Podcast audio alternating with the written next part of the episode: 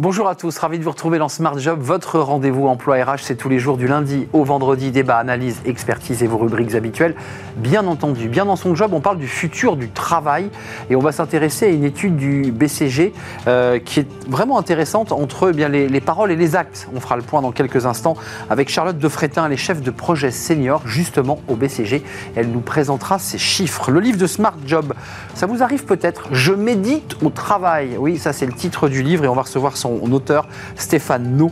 Il est coach certifié et justement l'auteur. Peut-être que d'ailleurs on fera un petit peu de euh, méditation ou de pleine conscience dans quelques instants dans cette rubrique. Les experts de Smart Job, là, nous ne méditerons pas. On va parler de l'actualité évidemment.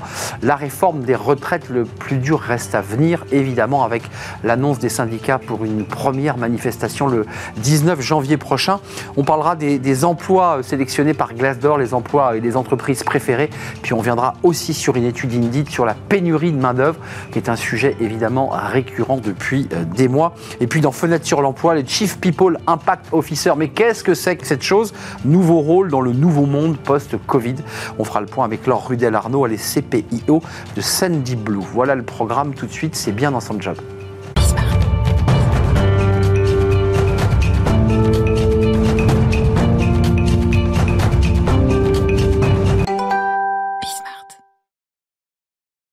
Bien dans son job, on parle du, futur du, travail, euh, qui est un, thème un peu philosophique, mais vous allez le voir extrêmement concret à travers les chiffres du, BCG. Et on accueille Charlotte Defrétin. Bonjour euh, Charlotte, euh, chef de projet senior BCG.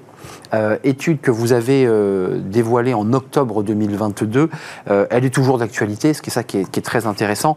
D'abord, l'esprit de cette étude, c'était quoi? C'était de, faire une photographie du futur du travail et d'interroger les décideurs. Exactement. Donc c'est une l'étude future du travail, est une étude qu'on a menée donc en octobre 2022. On a interrogé 350 dirigeants dans 45 pays différents. Donc c'est une étude mondiale. C'est ça qui est très intéressant. Et ce, les questions qu'on leur a posées portaient autour de euh, l'importance du futur du travail et euh, des actions mises en œuvre pour adresser le futur du travail. Alors 94% des dirigeants considèrent que les initiatives sur l'avenir du travail sont importantes, mais moins de 20% des organisations en font une priorité du top management. Juste pour commencer, qu'on y voit un peu clair, c'est globalement tout le monde est d'accord pour dire oh, c'est tellement important, mais quand on, expertise les faits, bah, il ne reste pas grand-chose au fond de la casserole. Exactement. En fait, ce que montre cette étude, c'est qu'on a un vrai consensus au sein euh, des grandes entreprises sur le fait que le futur du travail est, euh, est un enjeu important euh, pour l'entreprise. Ça, tout le monde est d'accord. En particulier dans le monde post, post-pandémie et face aux crises auxquelles on est, on est confronté. En revanche, quand on regarde ensuite les initiatives concrètes qui sont mises en place et, ce ont, et les initiatives qu'on trouve à l'agenda des CEO, là, seuls 20% des, des, entreprises positionnent ces enjeux Charlotte, euh, quand on parle d'initiative autour du futur du travail, qu'est-ce que vous rentrez dans cette euh, grand, grand chapitre? On y met la qualité de vie, on y met le bien-être. Comment vous le définissez ça? Alors, on y met en effet un ensemble de dimensions constitutives du travail. Euh, la qualité de vie, effectivement, ça, ça en fait partie. on va aussi mettre tout ce qui est modalité de travail autour de la flexibilité, les lieux de travail, horaires de travail, organisation du travail. Hybride, télétravail. Exactement. On y met aussi tout ce qui est culture d'entreprise, modèle de management, développement des compétences, parcours de carrière. Donc on a un ensemble euh, de, dimensions qui sont prises en compte. Euh, juste un mot, comme c'est une étude euh, mondiale, internationale, la relation au travail hybride, au télétravail par rapport à l'ensemble des entreprises hors France, ça dit quoi? On est en avance, on recule, on est, on est toujours un peu en retard, comme parfois l'est la France? Alors, la France aujourd'hui est, est, forcément positionné sur une logique de, télétravail, de, travail hybride. Pardon. c'est ça, c'est la règle. Exactement. La règle, c'est le travail euh, hybride. Et quand on interroge euh, les DRH, y compris sur, dans une perspective moyen terme, ce qu'ils voient, c'est que le 100% télétravail, à horizon 2025, ça concernera peut-être maximum 1% des entreprises françaises, mais guère plus. Donc on est une vraie, dans une vraie logique d'installation des modes de, de travail hybride. Et l'enjeu pour les entreprises françaises aujourd'hui, c'est de mettre en place le travail hybride dans les bonnes conditions et d'accompagner à la fois euh, le management et euh, leurs salariés dans la mise en place de ces modes de travail. Alors, euh, le futur du travail, en tout cas c'est ce que vous dites, n'est pas une priorité à travers l'étude que vous dévoilez et donc il faut accélérer. Et puis il y a quand même un enjeu très fort. 37% des travailleurs de terrain français, français se disent prêts à démissionner. On n'est pas loin de 40%. Ça, c'est quand même un chiffre qui doit interpeller ceux à qui vous remettez l'étude et, et les dirigeants à qui vous déposez l'étude devant les yeux. Exactement. Alors, Concernant les travailleurs de terrain, en fait, une, on, a, mené une étude dédiée sur cette population. Il faut savoir que les travailleurs de terrain représentent deux tiers des actifs en France, donc bah on est sur une large population, euh, une large part de la population active. Euh, et effectivement, il y a un vrai euh, retard sur la mise en place d'initiatives liées au futur du travail pour ces, pour ces populations. le chiffre qui ressort de, de l'étude, c'est qu'aujourd'hui, 40% des organisations n'ont mis en place aucune initiative concernant le futur du travail de euh, ces collaborateurs-là. Non, mais là où vous insistez dans l'étude, c'est qu'il y a un, bien un distinguo entre les secteurs de la tech, les secteurs qui sont très tertiaires, qui sont en, plein boom, et ceux-là ont une vraie réflexion globale, hein, on est d'accord, ou presque.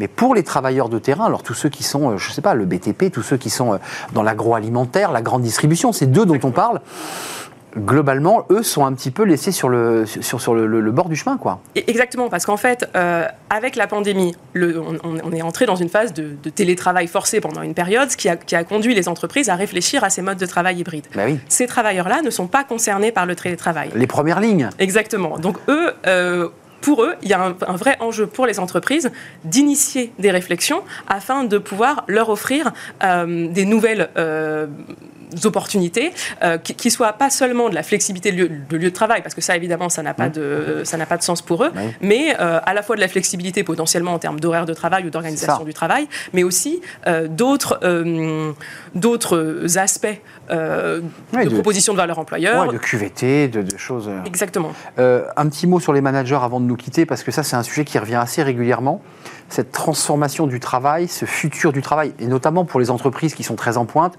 vous avez des managers qui se retrouvent, euh, eux, un peu perdus. Euh, et, le chiffre est impressionnant. Hein, 93% euh, des dirigeants interrogés affirment que la notion de leadership est au cœur de cette transformation. Donc ça veut dire que le manager est interpellé. Qu'est-ce qu'on fait pour les aider?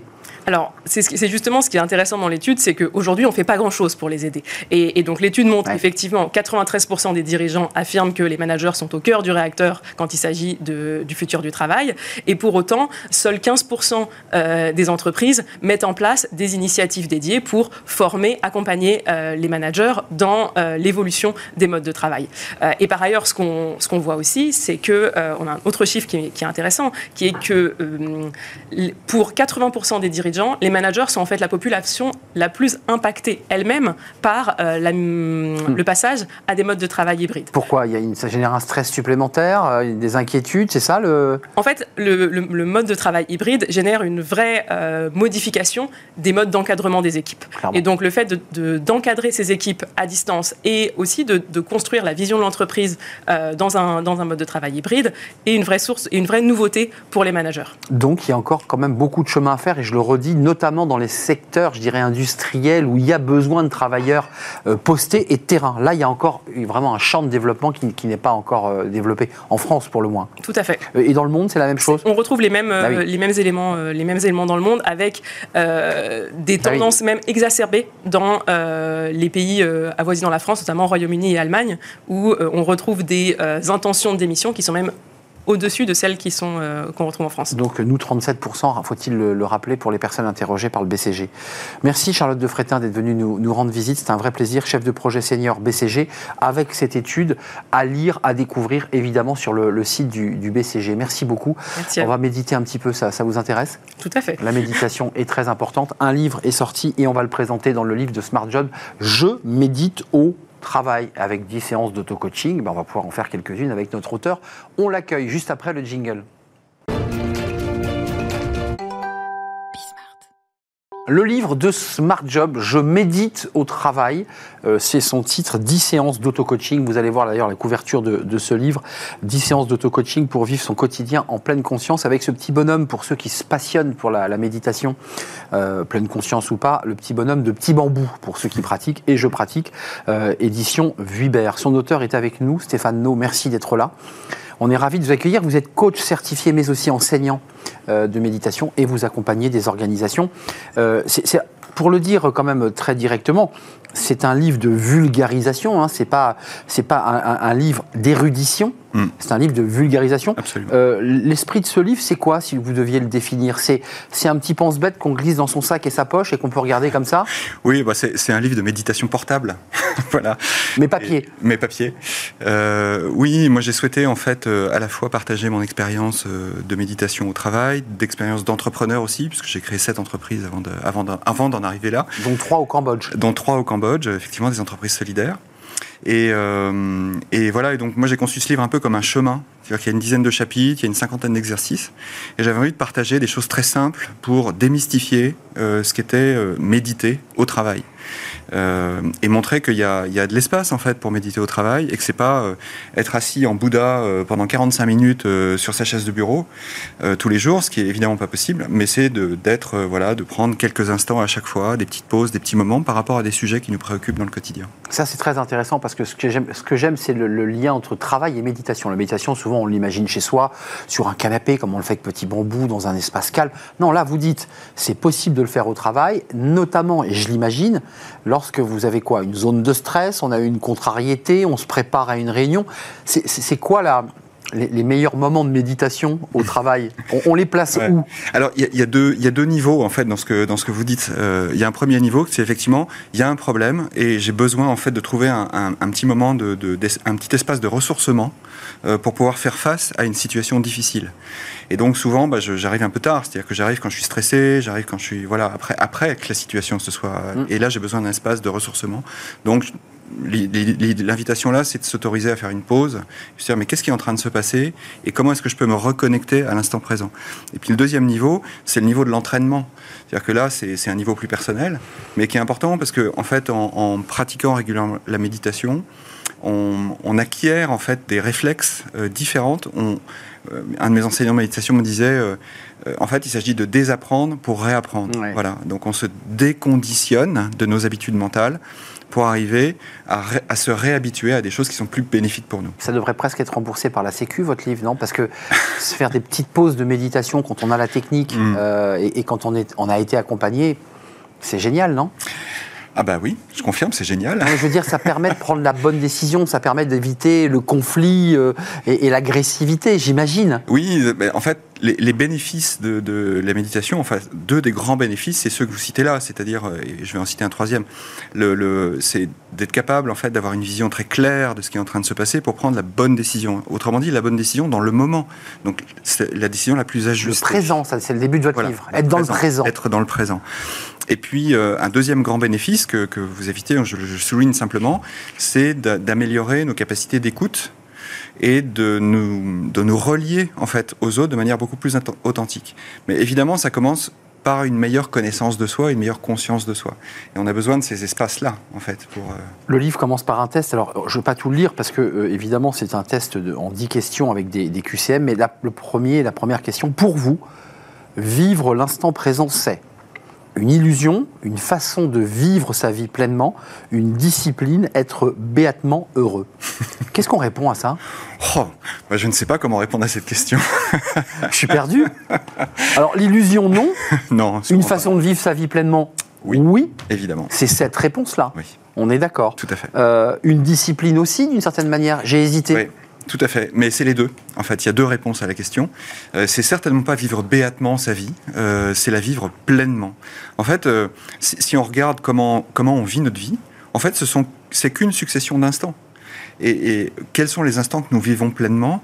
Quand est-ce que nous sommes vraiment présents à nous-mêmes et à ce qui se passe? En fait, c'est pas c'est pas très souvent en réalité. Et dans le monde du travail et dans la vie professionnelle, je dirais que c'est peut-être encore moins fréquent parce qu'on a tout un tas d'injonctions, euh, d'obligations, de pressions, d'enjeux pour la plupart d'ailleurs, c'est nous-mêmes qui les fixons. Hein. Clairement. Euh, on, on, participe à notre propre escalade de stress. Ah, avant de nous quitter, peut-être qu'on peut se faire une petite séance de méditation. Alors vous l'appelez, il y a plusieurs techniques, mais de pleine conscience. Mhm. Parce qu'il y a aussi un débat pour le collaborateur et le dirigeant qui nous regarde. Il me dit, je vais, qui dit, je vais pas tout d'un coup fermer les yeux en pleine réunion. Donc on peut, on peut méditer les yeux ouverts ou faut quand même. Ah oui, oui, tout à fait. On peut le faire? Oui, absolument. Qu'est-ce que vous nous conseillez comme première technique de base? Oh ben, on, peut faire un, on peut prendre un petit moment simplement de pause, juste de, juste de reconnexion au présent. Poser au sol, les pieds bien posés au sol Alors voilà, je, vous invite à, décroiser les jambes si elles sont croisées, à poser les pieds au sol.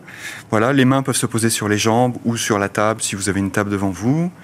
redresser le dos. Et puis, si vous avez envie de fermer les yeux, c'est OK. Euh, si vous n'avez pas envie, c'est OK aussi. Et on respire par le nez Alors, vous pouvez prendre justement un moment d'attention sur votre respiration. Et euh, respirer, oui, c'est ça, par le nez, par la bouche si ça vous va aussi. Ça n'a pas d'importance. Ce qui est intéressant, c'est juste de voir l'attention que vous portez à votre souffle et d'être conscient du souffle tel qu'il se présente là, à cet instant.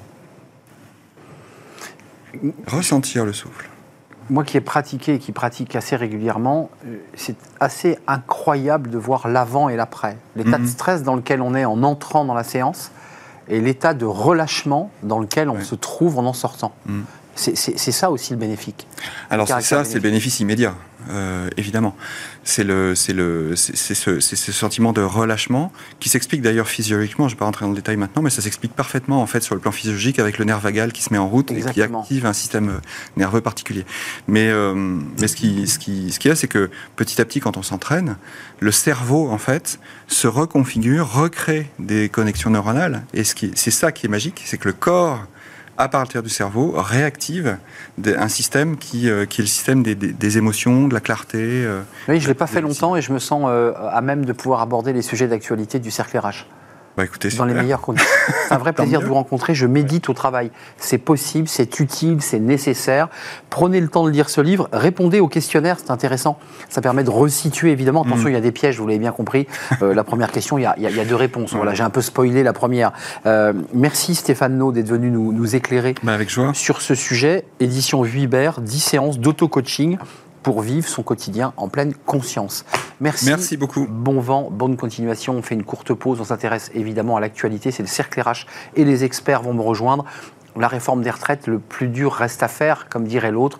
On va parler des entreprises préférées, euh, classement Glace d'Or, et puis on parlera des pénuries d'emplois, ça c'est chez Indeed, euh, avec évidemment des, métiers, vous le verrez dans quelques instants d'ailleurs, un peu originaux, euh, dont on manque de main-d'œuvre. Voilà le programme.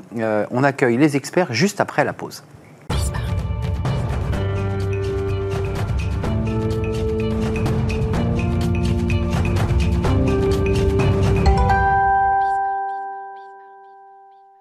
Le cercle RH et les experts de Smart Job pour balayer l'actualité. Elle est riche, évidemment, focus sur les, retraites avec euh, les manifestants et manifestations prévues le 19 janvier, avec euh, la CGT qui annonce déjà des dates, un calendrier sur euh, les raffineries. Bref, un, mouvement social qui s'organise. Le ton monte. Est-ce que le plus dur ne reste pas à faire? Évidemment, on va en parler avec mes, mes invités. On parlera des meilleurs employeurs, ça c'est le classement Glace d'Or, et des pénuries d'emploi, ça c'est Indeed, avec un métier en particulier, je ne veux pas le déflorer tout de suite, euh, où on manque de main-d'œuvre, qui était un métier très prestigieux, et on en parlera dans, quelques instants. Mes invités, Olivia Copin est avec nous. Bonjour Olivia. Et bonne année, puisqu'on ne s'est pas vu, hein. c'est notre première émission ensemble, fondatrice de Juste Business. Merci d'être là. Euh, avec moi, Pascal Joannin. Bonjour Pascal. Bonjour Arnaud. Euh, directrice générale de la Fondation Robert Schuman. Alors je pensais que vous alliez nous présenter votre rapport 2023 de l'Atlas. non, vous ne l'avez pas encore. Alors, l'Atlas, il est, il est toujours là. mais le, rapport Schuman 2023, on n'a que 12 jours, donc on va attendre un tout petit peu. Il sera là pour la, une des prochaines émissions. Alors là, vous nous parlez de la classe permanente de l'Union européenne que Nicolas Juchat nous a mis en bon titre et qui, a réagi immédiatement. Jean-Michel Garrigue, ravi de vous accueillir. Euh, meilleurs vœux d'ailleurs, Pascal. Euh, bonne année à vous. Et bonne année à vous, Jean-Michel. Jean-Michel Garrigue, directeur associé en charge des RH chez BLB Associés ça y est, on est rentré dans le, dur. Est-ce qu'il n'y a pas de, l'inquiétude chez vous euh, qui observez ce mouvement social qui s'organise, que le gouvernement qui maintient le cap, 64 ans, 43 annuités, avec déjà un premier débat euh, très intéressant. On commence à travailler à 20 ans. On a fait 43 annuités sans rupture. On doit donc partir à 63 ans et la date est fixée à 64. Mm. Dans quel état d'esprit vous vous situez tous les trois à l'égard de cette réforme des retraites? Vous dites, il faut y aller, il faut y passer parce qu'il n'y a pas le choix, et on, entendra Pascal sur, sur, les pays européens, où vous dites, on n'avait pas besoin de ça vu le contexte dans lequel nous sommes? C'est compliqué parce qu'il y a plusieurs lectures. Il y a la lecture économique et puis il y a l'agenda politique. C'était quand même une réforme phare du quinquennat, euh, mmh. du quinquennat Macron, donc c'est compliqué. Du précédent d'ailleurs. Voilà, déjà de, de, reculer. En tout cas, ce qu'on peut dire, c'est que le gouvernement n'a pas choisi le chiffre de la provocation qui aurait été 65 ans. On est mmh. plus dans la 64, donc dans une volonté de compromis. Après, je pense qu'il y a quand même un point d'interrogation. Est-ce que ça va être une. Vous savez, par exemple, les Gilets jaunes, qui aurait pu anticiper une telle, une telle gronde sociale euh, Et parfois, quand on s'y attend, ça ne vient pas. Est-ce que ça va être une colère qui va s'exprimer ou au contraire une colère de euh, sourde Ça, c'est la question. Et oui, parce que ce qui est intéressant, c'est qu'on l'a vu notamment sur tout ce qui, ce qui est enjeu climat, où on oppose souvent la, la, fin du monde avec la fin du mois. C'est un peu pareil. On est dans un climat morose, inflationniste. Les Français ont énormément de, de, de, comment dire, de, contraintes, énormément de difficultés. Euh, c'est un peu le, débat entre la fin de carrière et la fin du mois. Est-ce que vraiment ils vont arriver à lever un peu la tête, prendre un peu perspective et manifester vraiment dans la rue? Euh, Je pense que la question est sur la table. Mais la question est posée par, par Olivia, qui, est d'ailleurs posée euh, à travers un rapport de la direction centrale et, des, et, des, directions locales sur les inquiétudes, les frémissements. les indépendants les artisans, certains euh, petites entreprises disent je n'ai jamais manifesté de ma vie, mais cette fois-ci je vais y aller. C'est un peu la question. C'est mm. ça prend ou ça prend pas? C'est réglé dans trois mois ou c'est euh, une pétaudière? Ce qui est très étonnant, c'est que c'est une réforme qui est probablement structurellement légitime, mais qui est conjoncturellement totalement inopportune. Euh, je, suis un peu sidéré euh, même si ça part d'une sans doute d'une bonne volonté du, président Macron de se dire après avoir dû euh, remiser sa réforme de la retraite à points lors à cause des gilets jaunes à cause des gilets jaunes le précédent euh, le précédent quinquennat de dire ben voilà maintenant c'est mon dernier quinquennat je veux agir on y va mais il y a les en ce moment où il y a quand même énormément de clignotants rouges. La seule bonne nouvelle à peu près, c'est que l'économie est un peu plus résiliente que ce à quoi on pouvait s'attendre en fonction, euh, mm. je dirais, de tous les, les, les, clignotants euh, rouges euh, qui s'agitent à la fois sur le plan économique et aussi sur le plan politique international. Mais je trouve quand même un peu osé, un peu risqué de lancer cette réforme en ce moment pas seulement d'ailleurs sur les aspects mouvements sociaux. oui, ça passe ou ça casse, mais au-delà même des mouvements sociaux, enfin, je dirais, c'est une préoccupation supplémentaire que l'on met euh, sur la place publique, et je ne suis pas sûr que ce soit euh, extrêmement opportun en ce moment. Mais maintenant, c'est lancé, il faut sans doute y aller. avec, avec, je le redis, euh, les dépôts de carburant, vous vous rappelez les conséquences qu'avait provoqué le dépôt de carburant pendant les hausses d'énergie lorsque la CGT avait bloqué Enfin, ça, ça va quand même... Ah ben, ce matin, le, secrétaire général de la CGT Pétrole disait euh, on a trois journées de grève annoncées. Jusqu'en février d'ailleurs. Jusqu'en février, la dernière est le 6 ou le 7 février. Mm. Euh, mais ensuite, euh, si ça ne suffit pas, eh ben on, arrêtera le raffinage et puis on se retrouvera dans la situation d'il y a mm. quelques semaines quand mm. les, Français avaient comme mission essentielle de chercher de, l'essence. Pascal, j'ai vu des économistes qui disaient de toute façon ça s'est réglé dans, trois mois, cette réforme sera derrière, nous. Je crois que c'était un petit texte d'Olivier Babot. Je, le prends au mot ici sur le plateau. Je, voilà, qu'on l'entende mais je ne suis pas certain. Dans quel état d'esprit vous vous situez Alors, encore une fois, vous parlez toujours avec un regard très, très européen. Mhm. Euh, L'Italie, l'Allemagne, pour ne citer que, euh, sont des pays qui sont déjà passés à 65 ans, 67. Euh, d'ailleurs, est-ce que les gens vont vraiment jusqu'à cet âge-là? Je ne sais pas si vous avez ce niveau d'information, mais est-ce que les gens vont travailler vraiment jusqu'à 67 ans en Italie? Alors, j'en doute. Non, ils partent un tout petit peu plus, tôt, mais c'est quand même plus près de 65 que de, euh, que de 62. Hein, donc euh, voilà. Il y a, on, est une anomalie en, en, France. Euh, on est une anomalie parce qu'on a eu en effet un, un, gouvernement il y a 30 ans qui a passé la retraite à 60 ans. Mmh qu'on considère comme un acquis social, sauf que l'acquis social aujourd'hui ne correspond plus à la situation d'il y a 30 ans, puisqu'il y a une, un facteur démographique. vieillissement. Il y a un facteur démographique mm. qu'il faut bien qu'on explique ici, puisque euh, il y a moins de gens qui cotisent pour un plus grand nombre de gens qui vont arriver à la mm. retraite euh, dans, les, dans, les années qui viennent, puisque bah oui, il y, a le baby boom de la. C'est ça. Voilà. Donc euh, on, a un problème de voilà. Donc si on veut un, un régime, maintenir ce régime par répartition avec, en effet, on honore, non pas des petites retraites, mais des retraites décentes, etc. Il faut bien qu'en effet, il y ait des gens payent. 1200 euros brut. Hein, voilà. Et donc, si on n'a pas la masse d'actifs de, de, pour payer bon, ben, il va y avoir un problème. Ça, c'est très mathématique. Voilà. Mais euh, en Europe, ben, il y a des gens qui ont fait des réformes sous la contrainte. Les Grecs, hein, parce qu'ils n'avaient pas le Hum. choix. Les Italiens, les Espagnols, on ne peut pas dire que ce soit des pays du Nord, rigoureux, Oui. protestants, etc. Les pays du Nord aussi ont fait des réformes. Et donc là, la crédibilité de la France est engagée parce que si on n'arrive pas à faire cette retraite, Emmanuel Macron n'est que le dernier de celui qui veut faire des retraites. Il y a déjà eu des retraites par le, des réformes. La dernière, Ah, Michel de Rocard François Fillon. disait que ça, ça faisait La sauter dernière, euh, tous les gouvernements de la la- cinquième. La, hein. dernière date de, de François Fillon quand il était Premier ministre, il y a une dizaine d'années. Touraine. Voilà. Donc on a en effet euh, une difficulté à faire, à accepter cette réforme en France, alors que quand on peut l'expliquer, il y, a des- y y a- des choses qui euh, Hmm. pourraient complètement De la être- pédagogie. de la pédagogie. Mauvais contexte, mauvais emballage pédagogique quand même. On nous l'impose. Juste un mot sur l'index senior, et j'aimerais vous entendre parce que dans la corbeille du marié, la première ministre évidemment a fait quand même quelques gages. Vous l'évoquiez, 64 ans, pas 65, euh, 1200 euros bruts, euh, notamment pour accompagner ceux qui ont des basses retraites, qui est un minimum qui fera 1100 euros, qui est, qui est 1000 euros euh, net, euh, et l'index senior. Euh, Rappelez-vous, on en avait parlé ensemble. Le Medef n'en veut pas. A immédiatement dit il y a six mois. On n'en a pas besoin. Vous y croyez, vous, à cet index senior? Parce qu'on nous dit que si on règle le problème des seniors, on a déjà un peu réglé la question des- des- du déficit des retraites. Mais déjà, on peut, ça peut être une des solutions, et puis c'est aussi quand même, euh, rappelons-le, une discrimination euh, à l'embauche, euh, enfin, Hum. par rapport à son âge. Donc oui, moi j'y crois dans le sens où les discriminations, si on, souvent, si on attend que ça vienne des entreprises, c'est compliqué à mettre en place. Le fait de mettre des index, justement, euh, il y a l'enjeu réputationnel derrière, c'est-à-dire mettre en avant certaines pratiques, ça peut faire avancer les choses. Mais en tout cas, ce qui est intéressant, Sans sanction, on est d'accord. Sans- sans forcément On a juste le dossier, on dit ah bah oui, c'est vrai qu'on est très Bah, faible. La Bon, sanction, c'est la, la sanction médiatique, c'est-à-dire qu'on peut, on peut viser telle, telle- On sait que telle entreprise Ouais. voilà, a les bonnes pratiques ou non. Et Dieu sait que c'est important aujourd'hui euh, d'avoir une bonne réputation sur ces enjeux-là.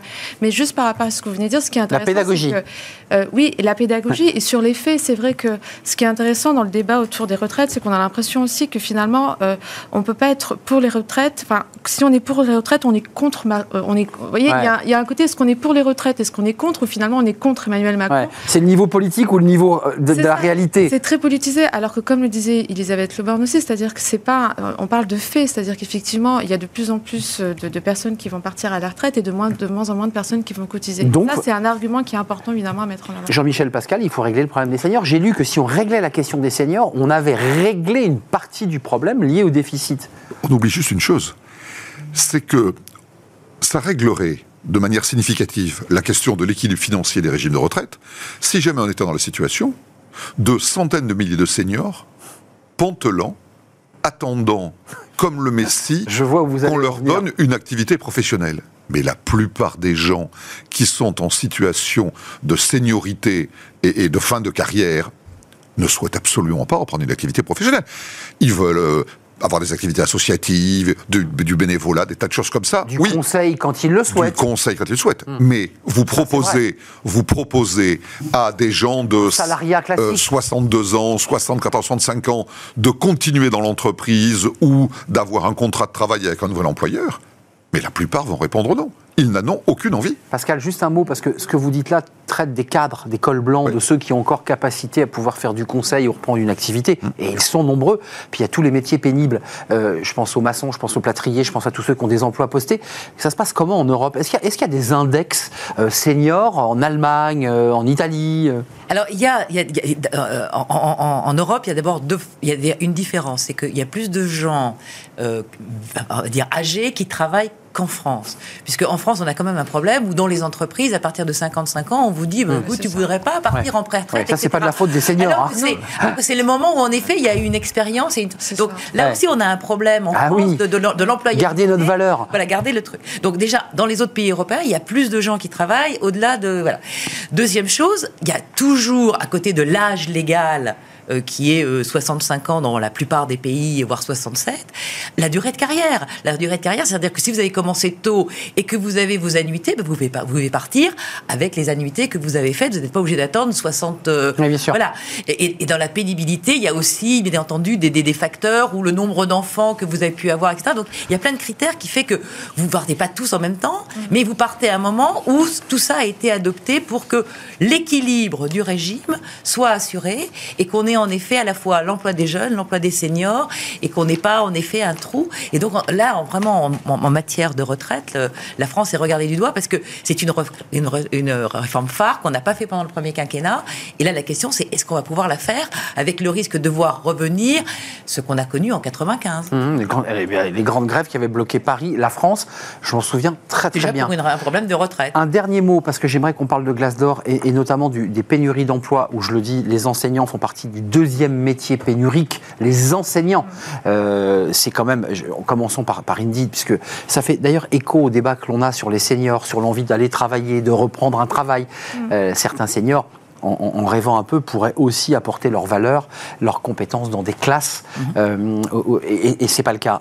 Indeed nous dit, dans cette étude, je ne sais pas si Nicolas Juchat peut, nous la montrer, ce sont les femmes de ménage, les, les personnels d'entretien qui sont évidemment des emplois pénuriques, en deuxième métier, on va le voir, ce sont les enseignants. Qu'est-ce que ça vous dit? Qu'est-ce que, ça dit d'une société? Ah bah, c'est un bon signal, même sur le plan euh, civilisationnel, sociétal. C'est-à-dire que euh, la base de la démocratie, euh, c'est, le vote et c'est l'éducation. Mmh. Bien sûr, le savoir. qu'est-ce qui résout les inégalités C'est l'éducation. donc, effectivement, de voir qu'il y a un tel rejet de cette profession, qu'il y a une telle crise de pénurie qu'on retrouve déjà aujourd'hui. Hein. C'est-à-dire qu'il il y, a déjà des problèmes de d'effectifs. Mmh. on l'avait vu à la rentrée précédente. Hein. les, écoles sous tension. des, des, des, bon, donc, il y a quand même un vrai enjeu et ça en dit sur, euh, euh, finalement, d'un point de vue de la société, qu'est-ce qu'on va rendre attractif ou pas? Est-ce qu'on va rendre attractif des métiers qui sont au cœur en fait euh, de la démocratie qu'il faut qu'il faut absolument encourager? Qu'est-ce que c'est vraiment euh, Je trouve que c'est un signal, c'est vraiment un symptôme qui serait vraiment intéressant euh, d'étudier et d'approfondir parce que c'est assez parlant. J'ai la liste agents d'entretien, donc les personnes qui font le ménage, qui sont des emplois on le sait mal rémunérés à des horaires décalés. Les enseignants en deuxième catégorie, les aides à domicile, ceux qui gardent nos enfants, là aussi métier faiblement rémunéré et, complexe. Et les personnes âgées. Et les, et les personnes évidemment les EHPAD. Et quatrième métier, c'est intéressant, les conducteurs de véhicules. Et on le sait qu'il y a une crise, une pénurie.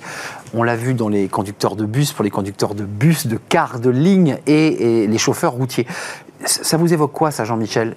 Là, on voit enseignant était un métier un peu notabilisé. Il y a une... Oui, il y avait l'instituteur de la Troisième République qui permettait en effet de... Le curé, l'instit... Euh, l'ascenseur social. Le notaire et, le boulanger. Les bons élèves et de les envoyer sur des, euh, sur des, sur des études longues. Qu'est-ce qui se passe? C'est un problème de salaire? En, Europe, je sais que les Allemands euh, rémunèrent mieux leurs enseignants en début. Il y, a certainement un problème de salaire. Il y a aussi des conditions. En effet, euh, euh, moi je vois, euh, de, on retrouve des gens qui veulent bien faire des cours à l'université, dans des grandes écoles, mais pas, pas, dans, pas dans les écoles ni dans les, dans les collèges, parce qu'en effet, il y a un problème de, bah, de, discipline. De discipline. De, violence. Et donc là, et, donc, il faut mettre les pieds dans le plat. Là, il faut en effet revaloriser et, sérieusement le, métier Un mot, Olivia et, Jean-Michel. Oui, euh, vraiment, moi, je, suis d'accord avec ce qui vient d'être dit. Il y a vraiment un problème sur la formation Aujourd'hui, quand vous êtes enseignant, vous faites quand même un certain parcours au niveau des mmh. études. Bac plus 5 en général, plus 4. En général, mal, mal rémunéré, mais surtout, vous ne, choisissez pas votre, vous ne choisissez pas votre affectation. C'est-à-dire qu'à partir du moment. imaginez quand même qu'on met les plus jeunes, en moins expérimentés, dans justement les établissements, il y a des difficultés. Moi, je pense qu'au contraire, il faudrait, euh, au niveau de la formation, eh accompagner, parce qu'il y a des personnes qui veulent justement s'occuper d'enfants en difficulté. Et qui ont envie, oui, bien sûr. Dans ce cas-là, mieux les former, mieux les accompagner, mais cette espèce de contrainte, vous sortez de l'école et hop, vous allez de suite dans un établissement. Vous le savez, vous le savez. Mais évidemment. Ou, de vous à moi, on vous fait faire 120 km avec euh, trois établissements euh, scolaires à gérer, parce que c'est parfois la réalité, entre un, collège à, 100, à, 90 km et un autre qui se trouve à l'opposé, ce qui fait qu'en fait, vous, vous dépensez la moitié de votre salaire. Où est le sens, où est le désir du métier Jean-Michel, ça vous inquiète Parce qu'il y a les métiers faiblement rémunérés sur lesquels il faut faire un effort, les premières lignes du Covid.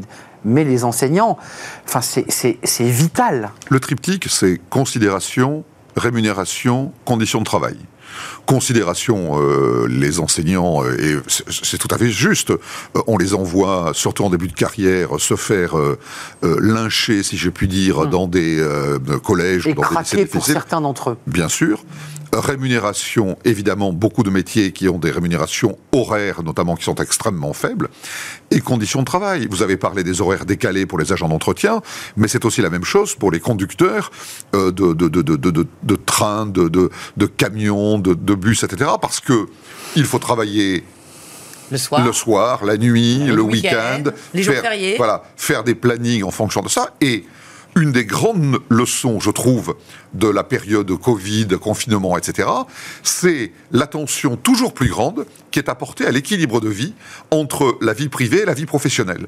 Et il y a, on le voit très bien dans les réactions, notamment des jeunes actifs, c'est quelque chose qui devient de plus en plus important. Et certains métiers où il faut travailler en horaire décalé, il faut travailler la nuit, le week-end, le soir. Donc c'est bien un problème de relation au travail. C'est un problème de relation au travail. Et peut-être pas seulement d'ailleurs de rémunération, même si je pense qu'elle a- elle joue un rôle important dans cette affaire. Oui, on pourrait rajouter dans les métiers en tension tout ce qui concerne les métiers de santé, l'hôpital, Tout à fait. etc. Exactement, Où en effet, on voit bien que ces fonctions qui sont des fonctions Aide-soignant après les conducteurs. de la responsabilité pour qu'en effet on ait à l'accès aux soins ou à l'ac- à l'accès à l'éducation sont tous les deux en flux qui peuvent en effet très vite devenir très tendus Ouais, avec des pas- difficultés. On n'a pas de pour- réponse, mais c'est inquiétant. Enfin, on n'a pas de pour se faire soigner et, Euh, se faire, et, et se former. Et ça, c'est quand même deux, deux faits majeurs de. Avant de nous quitter, je- parce que je voudrais quand même, je, je l'avais promis dans, le, dans le- les titres, il y a- il y, a le Glassdoor qui, qui fait les entreprises, euh, les employeurs préférés. euh, alors c'est intéressant, euh, on y retrouve Schneider Electric, euh, Retail Renault, c'est un peu comme les, les Césars, je suis en train de dévoiler les, les vainqueurs, Les. SAP.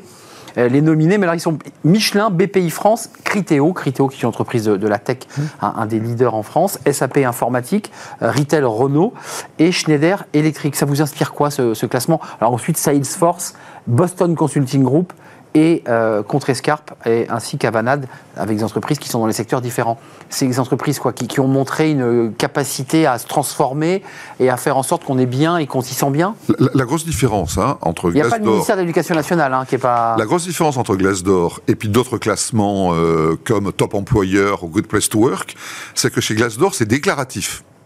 C'est-à-dire que ce sont les salariés eux-mêmes qui notent leur entreprise. Je j'ai toujours tendance à prendre un peu de distance par rapport à des classements euh, déclaratifs. On le sait bien, on a tous connu ça. euh, euh, on, on Il y a beaucoup de salariés, voilà, votez on fait tous, les voter gars. Les salariés, les voilà. D'accord. Et- On n'imagine pas que les salariés vont dire du mal si on est. Donc vous êtes en train de me détruire mon glace d'or en fin d'émission. Non, non, C'est très gentil. Je dis pas du tout que ça, ça m'intéresse. Ce que je veux dire, c'est que c'est complémentaire des autres, mais il faut toujours prendre un peu de distance par rapport à ce qui est déclaratif. Ça vaut pour Glace d'Or, mais ça vaut pour euh, de nombreuses autres, euh, nombreuses autres récompenses, parce que en fait, on ne maîtrise pas l'impact que peut avoir, euh, euh, comment dirais-je, une action décidée euh, visant à faire voter un nombre important de collaborateurs sur des items. Bon, euh, voilà, un mot, un mot, quand même. Ah, Il nous reste 5 secondes. Je- Justement, en tout cas, ce qui est intéressant, c'est les commentaires. C'est-à-dire, qu'est-ce qui est mis en avant? C'est Ouais. pas forcément le salaire. On parle d'épanouissement, être à l'écoute, Ouais, l'entreprise. la QVT, vraiment. Donc, ça renvoie aussi sur euh, la, la nécessité voilà, d'opérer cette révolution managériale. euh, Ah oui, et puis des entreprises qui offrent en effet un cadre de travail où en effet on peut avoir des, des activités ludiques euh, pour se reposer, enfin ou pour avoir un moment de temps. Voilà.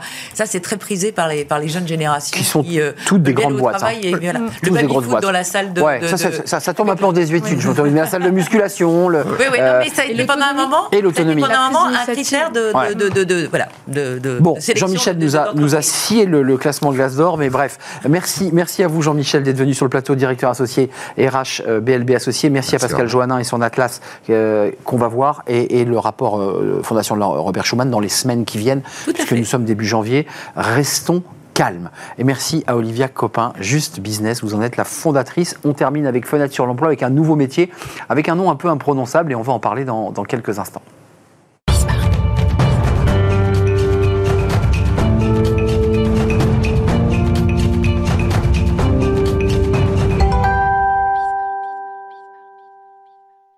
Fenêtre sur l'emploi, et j'évoquais un, un nom imprononçable. Non, il n'est pas imprononçable.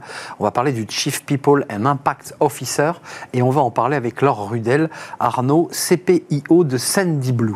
Euh, merci d'avoir répondu à notre invitation. Euh, D'abord, CPIO, euh, c'est ce métier dont on parle? C'est l'acronyme? Tout à fait. On est d'accord? CPIO, exactement. CPIO, Voilà. Chief People Impact, Impact Officer. Officer. J'ai donc un CPIO devant moi. On, ça. on est d'accord On est d'accord. C'est pas rien quand même. C'est non. c'est quoi ce métier? Et ben, tout- ce métier, c'est vraiment euh, de réussir à créer euh, un, un cercle vertueux entre les personnes euh, qui forment euh, l'écosystème et, la, et la, la culture d'entreprise et l'impact positif que cette entreprise peut avoir euh, sur le monde dans lequel on est. Alors, dans votre parcours, c'est intéressant parce que vous étiez classiquement en RH dans une très grande entreprise, euh, la Sodexo, pour ne pas la citer.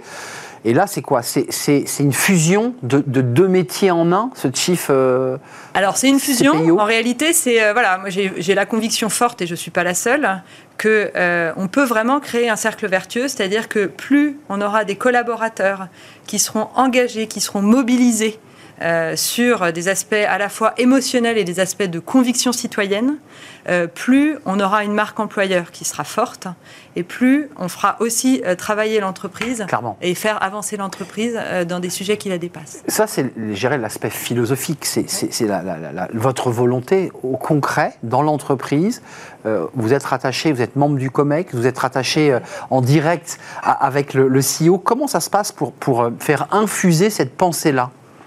Alors, euh, la manière dont on la peut la faire infuser, c'est en étant à la fois pragmatique et ambitieux. Euh, ambitieux, c'est-à-dire que euh, on a une roadmap construite sur les sujets impact, donc concrètement sur les sujets assez classiquement environnementaux, sociaux et les sujets de gouvernance.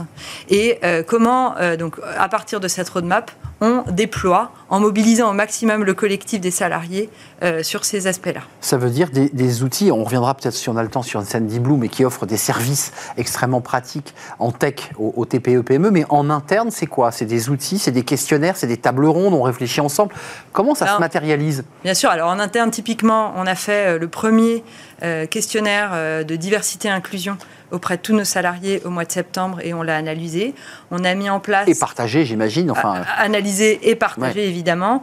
On a mis en place un comité d'impact social, un comité d'impact environnemental, qui sont chacun constitués euh, de collaborateurs volontaires pour à la fois euh, mobiliser euh, leurs énergies, leurs idées au service de l'entreprise et euh, pour être aussi le porte-parole au sein de leurs équipes ou de leur bureau, parce qu'on est à l'international, sur ces sujets-là. Euh, ça veut dire que le, RH du XXe siècle, c'est-à-dire la paye, les choses administratives, c'est pas ce que vous faites dans votre quotidien. C'est de l'excellence opérationnelle et c'est de l'excellence qui permet d'avoir une expérience employée qui est réussie. Donc il ne faut pas le négliger. Hum, en revanche, ça c'est le fondamental. Hum. Après, il y a tout le reste. Comment est-ce qu'on fait de nos people et de notre culture un aspect stratégique et un aspect de différenciation sur le marché, hmm. à la fois en termes de marque employeur et puis de marque tout court. Donc ça monte et ça descend, si je comprends bien, parce qu'il faut aussi ah prendre le pouls de ce qui se passe à la base sur des demandes, des volontés, des désirs, et puis aussi la stratégie de l'entreprise qui doit redescendre et infuser. Donc c'est vraiment un jeu de va-et-vient, votre métier, en fait, là. Exactement. Donc il y, y, a vraiment comment est-ce qu'on arrive à avoir une communication euh, suffisamment souple dans l'entreprise pour être effectivement à l'écoute de ce qui se passe en externe, à l'écoute de ce qui se passe au niveau du COMEX et de rester sur des aspects stratégiques et écouter aussi ce qui se passe dans le monde, hein, parce qu'on est euh, voilà, cette conviction d'être citoyen du monde et comment est-ce qu'on arrive à être convergent, à la fois être citoyen du monde et employé et être fier de l'être au sein de l'entreprise, et à la fois effectivement euh, tout ce qui constitue, et on le sait hein, dans les ressources humaines, les, petits détails qui font d'une expérience employée une expérience réussie. Vous aviez raison de parler du socle, hein. il n'y a pas que les, la qualité de vie et les outils, il y a aussi euh, l'onboarding et la qualité dont on avec laquelle on récupère son badge euh, et, sa carte de cantine, pour le dire abruptement. Euh, un dernier mot, parce que c'est comme c'est un nouveau métier, on n'est pas encore rentré dans le langage. Il vous épanouit ce métier, enfin cette espèce de mariage des deux là? Ah oui, je trouve ça extrêmement satisfaisant, stimulant. Euh, voilà, parce que et en plus les aspects d'impact, euh, voilà, entre euh, le calcul d'une taxe carbone, le fait de mobiliser un collectif de salariés, le fait d'être, de travailler sur les sujets de diversité et inclusion dans une culture qui est éminemment internationale, c'est passionnant. Merci Laure Rudel-Arnaud d'être venu nous rendre visite. Ce métier CPIO, Chief People and Impact Officer, j'ai tout compris. Et c'est effectivement un métier exaltant. Merci de nous avoir rendu visite. Vous êtes chez Sandy Blue, une entreprise qui a grossi de manière incroyable en France et dans le monde d'ailleurs, faut-il le, préciser. Merci à vous. Merci de nous suivre. Merci à toute l'équipe qui m'accompagne. Merci à Théo aujourd'hui à la réalisation. Merci à Thibaut pour le son. Merci à Nicolas Juchat évidemment. Et merci à Laure Hélène que je n'oublie pas pour l'accueil invité. Merci à vous. Merci pour votre fidélité, vos messages. Je serai là lundi, si tout va bien. Bye bye.